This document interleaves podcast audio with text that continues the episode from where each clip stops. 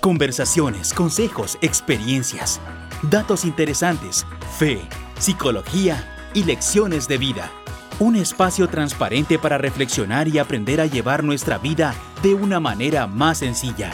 A continuación escucharás el podcast de Daniel Retana. Hola, hola, ¿qué tal? ¿Cómo están? Bienvenidos a este sexto episodio del podcast de Daniel Retana. No sé en qué momento el tiempo ha pasado tan rápido que ya llevamos seis episodios. Y bueno, el del día de hoy está bastante candente. Creo que nos va a poner a reflexionar, nos va a confrontar.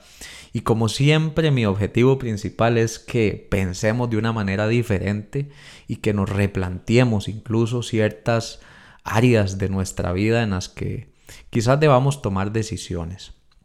Y he titulado este sexto episodio Ciclos Tóxicos. No es una palabra de mi total agrado, la toxicidad de la que hablamos hoy en día, porque se ha vuelto un poco tendenciosa, una palabra de moda, pero creo que ilustra bastante bien esos momentos incómodos, en aprietos que muchas personas están viviendo actualmente y que efectivamente se convierten en ciclos venenosos, ciclos autolesivos, ciclos en donde las personas terminan autodestruyéndose. Quiero contarles una historia que escuché hace algunos años que particularmente creo que nos va a ayudar mucho a entender de manera puntual sobre aquellos momentos en que ponemos a la par de la libertad otro tipo de experiencias que parecen ser gratificantes en el momento, pero que a la larga nos terminan restringiendo la persona a la que nos queremos parecer o incluso a la persona que queremos llegar a ser. Esta historia se trata de una persona que se llamaba Reinaldo III, justamente un duque que vivió en el, en el siglo XIV. A mí me llama mucho la atención porque la vida de esta persona fue muy triste. A pesar de que tenía un rango eminente, eh, la historia de él nos refleja cómo muchas veces podemos tener la libertad al alcance y terminamos prefiriendo placeres o deseos temporales a cambio de lo que verdaderamente deseamos en el fondo de nuestro ser.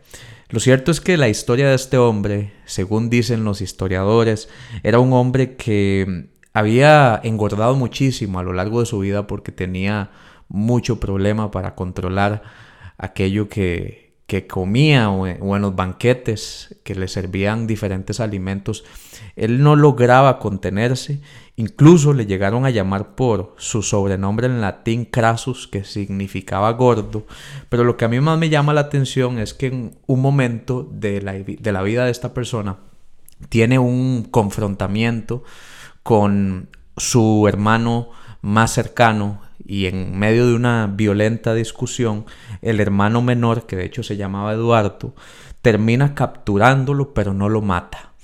Y creo que le comete una de las peores torturas, porque una de las decisiones que este hermano menor tomó para capturar a su hermano mayor, que como les recuerdo tenía sobrepeso, fue construirle una habitación en el castillo en donde el hermano menor ahora era el máximo líder, y le dijo que si se mantenía ahí podía recuperar la libertad. Lo más interesante de esta historia es que para cualquiera de nosotros hubiera sido muy sencillo recuperar la libertad porque en ese cuarto que le construyeron a Reinaldo no habían ni ventanas ni puertas. Cualquier persona podía salir, no habían ni siquiera rejas ni eh, barrotes, o sea, perfectamente este hombre llamado Reinaldo III podía salir sin ningún problema, pero el daño que su hermano le causaba diariamente era enviándole sus comidas favoritas. ¿Para qué?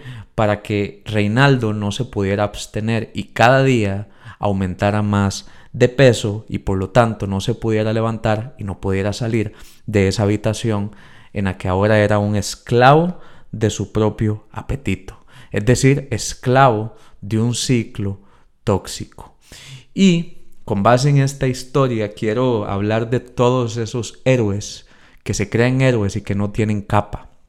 Quiero hablar de todas aquellas personas que se han puesto el traje de superhéroes, de superheroínas y que han querido rescatar y salvar incluso la vida de muchas personas.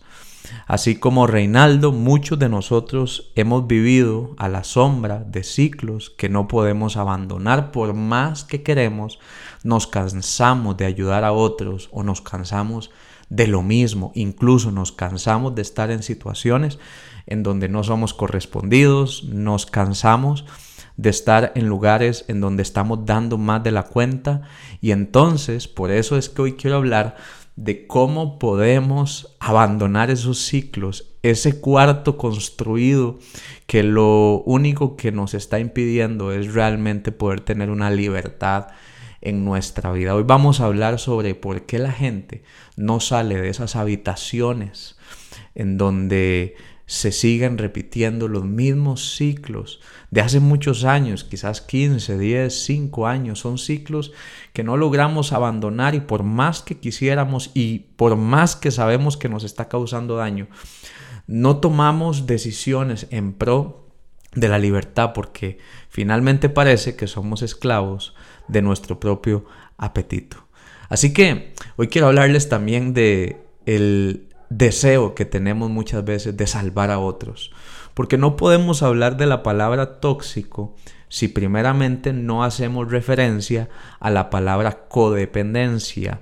Otra palabra que escuchamos muy recurrentemente en todo lugar es que mira, tenés una relación de codependencia, lo que escuchamos popularmente hoy en día. Y lo cierto, hay estadísticas que nos dicen que hoy en día de cada 10 relaciones promedio, 6 más o menos tienen una característica pronunciada de ser una relación codependiente. Pero bueno, la pregunta es ¿qué, qué significa ser codependiente?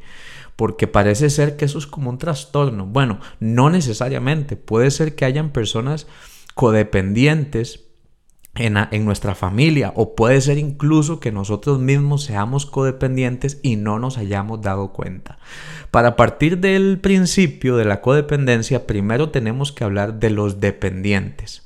Dependientes emocionales, por ejemplo. En realidad dependientes toda aquella persona que tiene una, un vínculo no sano con alguna sustancia, alguna persona, algún lugar y que por ninguna razón puede dejarlo porque siente un vacío, siente un desespero.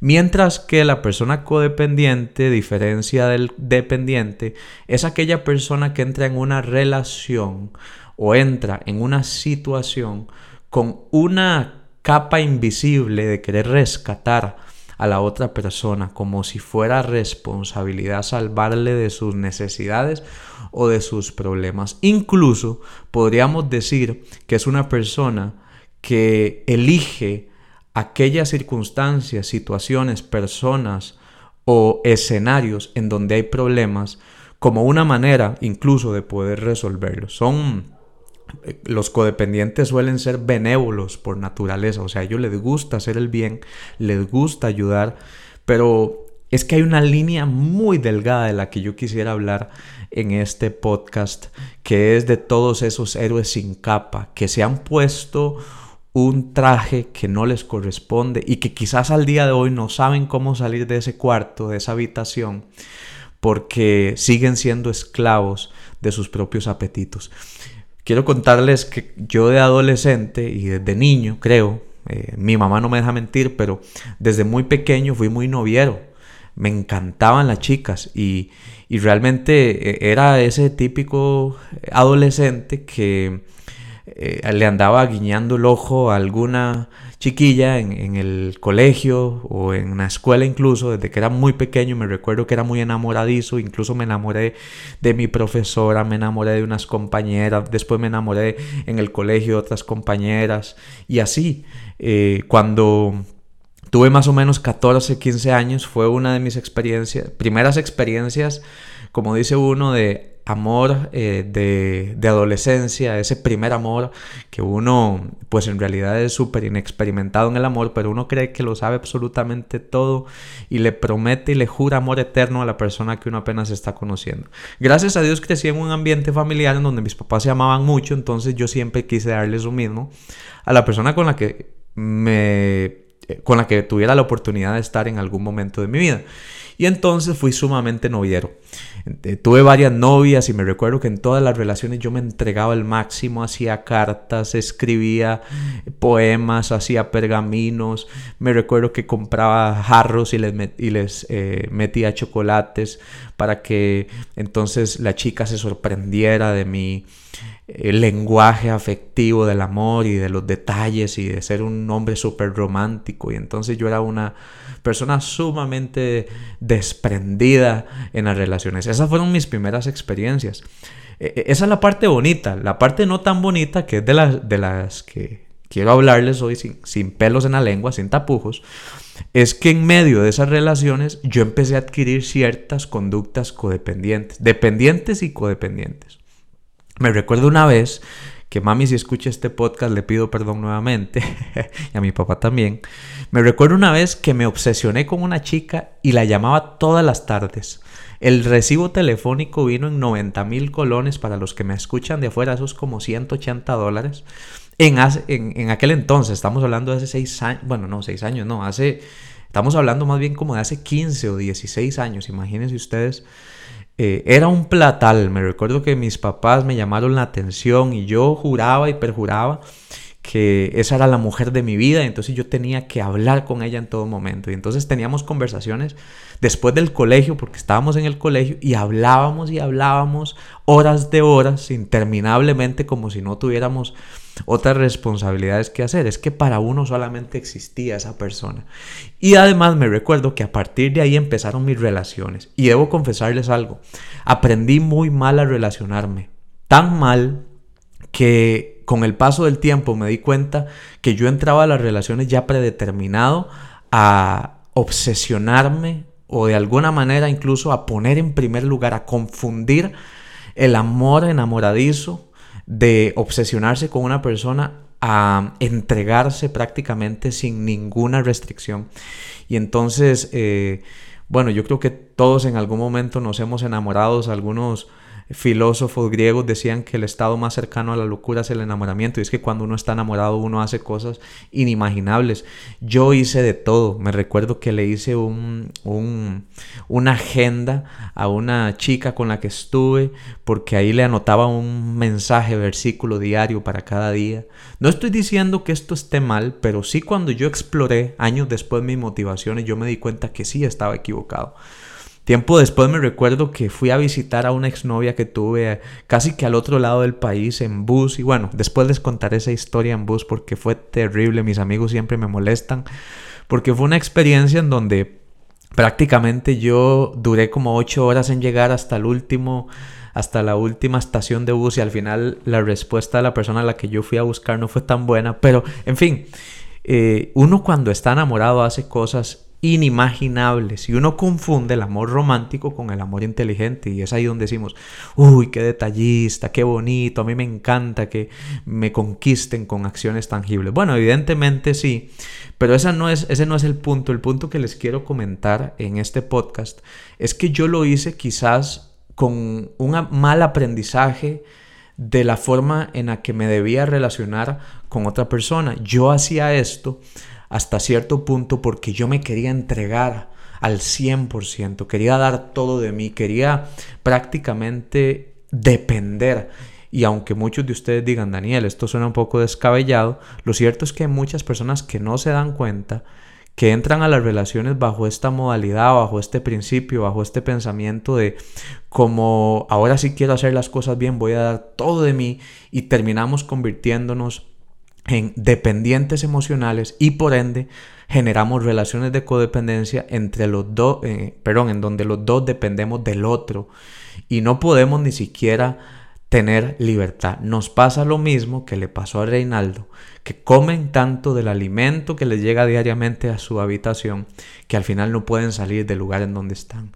He escuchado a muchas personas en consulta decirme, Daniel, yo sé que tengo que salir de aquí, yo sé que no me conviene, yo sé que esta no es la mejor decisión, pero no puedo, no puedo dejar esto. Y lo primero que yo quisiera decirte en esta bueno, noche, porque estoy grabando este podcast de noche, pero lo primero que te quiero decir de manera muy sincera, de corazón a corazón, es, no naciste para estar involucrado en ciclos nocivos. Y esa es una verdad absolutamente importante para poder salir de un ciclo tóxico o un ciclo codependiente. No naciste para estar en medio de una relación desgastante y una relación en donde dejes de ser la persona que eres por tratar de complacer a otros. Ese pensamiento de no puedo dejarlo es el miedo a perder. Es el miedo a perder, pero lo cierto es que a veces es mejor una sana retirada a tiempo que una retirada tardía en medio de una relación desgastante en donde ya tienes mucho más que perder. Y hablo de esto porque yo he vivido estas experiencias. No quiero jugar de santurrón, al contrario. Yo he estado en medio de relaciones muy codependientes, en donde eh, prácticamente era una adicción a la otra persona.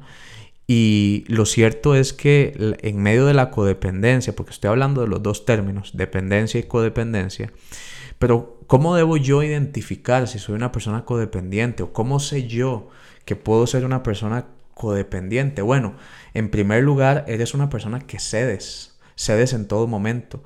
Dejas que las otras personas te pasen por encima, incluso una jefatura, tu propia familia. Te conviertes en la típica alfombra de las demás personas. Y perdónenme la expresión, pero sí, la gente te pasa por encima, no toman en cuenta tus derechos, la gente se ríe de ti, la gente se burla de ti, la gente te habla feo y no les importa porque como eres la alfombra de muchos, entonces la gente no tiene consideración al tratarte y sigue cediendo con tal de, no sé, quizás tener un lugar en ese, eh, o, o de tener un rol, o de tener aceptación, o de tener aprobación. ¿Qué más? Bueno, nos sentimos cuidadores y responsables de los demás, nos ponemos la capa del síndrome mesiánico y creemos que tenemos la responsabilidad de pagar esa deuda, tenemos la responsabilidad de eh, decirle a nuestra pareja que estudie, porque si no estudia, entonces ¿qué vamos a hacer? Me siento responsable de las decisiones que esa persona pueda tomar, eh, me siento o incluso en algún momento llego a tomar decisiones por esa persona por miedo a que esa persona se equivoque en la toma de sus decisiones. Incluso la persona codependiente tiene tan baja estima que empieza a odiarse y prefiere estar con otros. Eh, y se introducen patrones repetitivos, casi que se sienten obligados a ayudar a la persona a resolver sus problemas, no tienen bienestar y además andan buscando afuera lo que les hace falta adentro, se han abandonado, suelen comprometerse en exceso, se sienten muy presionados, reaccionan cuando ya todo está a flor de piel y la soga en el cuello, reaccionan demasiado o reaccionan poco, suelen confundir el la codependencia con ser generosos, entonces le cubren las necesidades absolutamente a alguien, le pagan la universidad, le pagan el carro, eh, bueno, hacen absolutamente de todo para que esa persona pueda salir adelante bajo el, entre comillas, principio de la solidaridad, tratan de complacer a otros y entonces son personas que viven codependiendo, o sea, son compañeros de la dependencia de otros. Además, se sienten atraídos por la gente necesitada y suelen amar a las personas con muchos problemas. Otra cosa que he visto en terapia es que dejan de ilusionarse, dejan de sentir, ya no tienen bienestar porque están en medio de un ciclo tóxico. No saben cómo salir por más que quieren porque de alguna manera tienen miedo a quedarse consigo mismos porque si escucharon el podcast anterior, se sienten desolados. Se sienten a veces enojados y no saben por qué.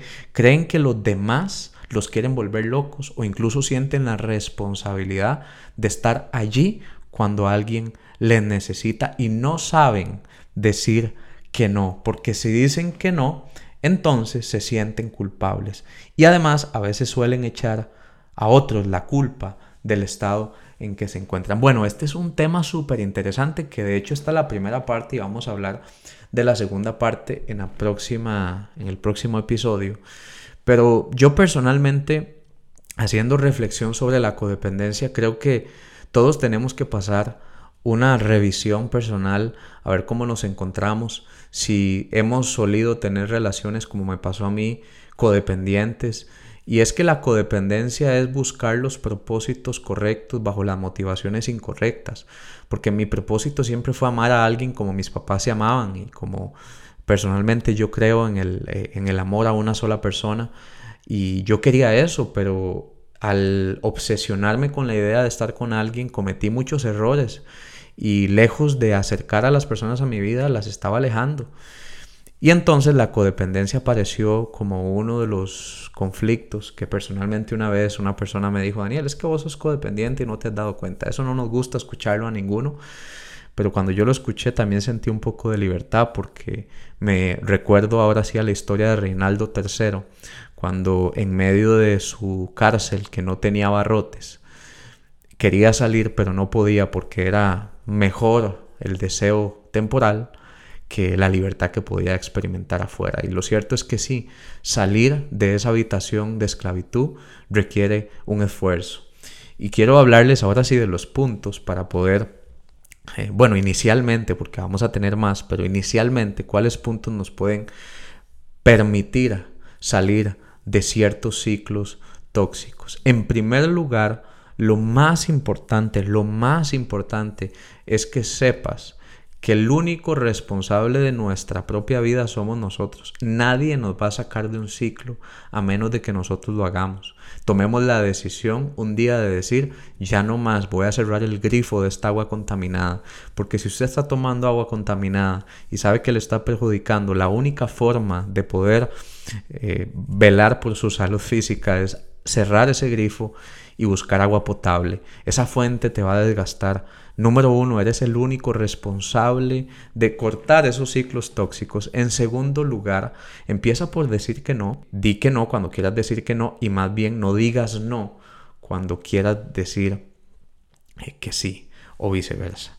Hay personas que al decir que no sienten que están siendo irrespetuosos o que le están negando la ayuda a alguien más, pero nosotros debemos confiar más en que la gente tiene sus propias responsabilidades, su propia independencia y su propia autonomía. Cuando vos le dices que no a alguien, le estás permitiendo a esa persona preparar y encontrar dentro de sí mismo las herramientas y lo que necesita para poder tomar una decisión. Y eso me lleva al punto número tres. No tengas o procura que las personas no dependan de ti, porque si no terminará siendo una necesidad y no una lección. Y creo que esa es una de las más importantes que yo personalmente he entendido. Cuando alguien te necesita y no te desea, finalmente termina sustituyéndote o incluso termina, eh, terminas hastiándose de la misma fuente. Es como cuando uno come un cereal de un tipo y al tiempo usted dice, ya, no me, ya no quiero este cereal porque ya me cansé, porque saciaste la necesidad por mucho tiempo con la misma fuente y entonces quieres cambiarla pero nosotros debemos recordar que no somos necesidades, somos elecciones. No estamos con la gente ni estamos en una situación porque nos necesiten, sino porque nos eligen. Y entonces es ahí cuando tenemos que ser conscientes de qué función juego en la vida de otra persona. En cuarto lugar, y ya para ir terminando, recupera el control de tu propia vida.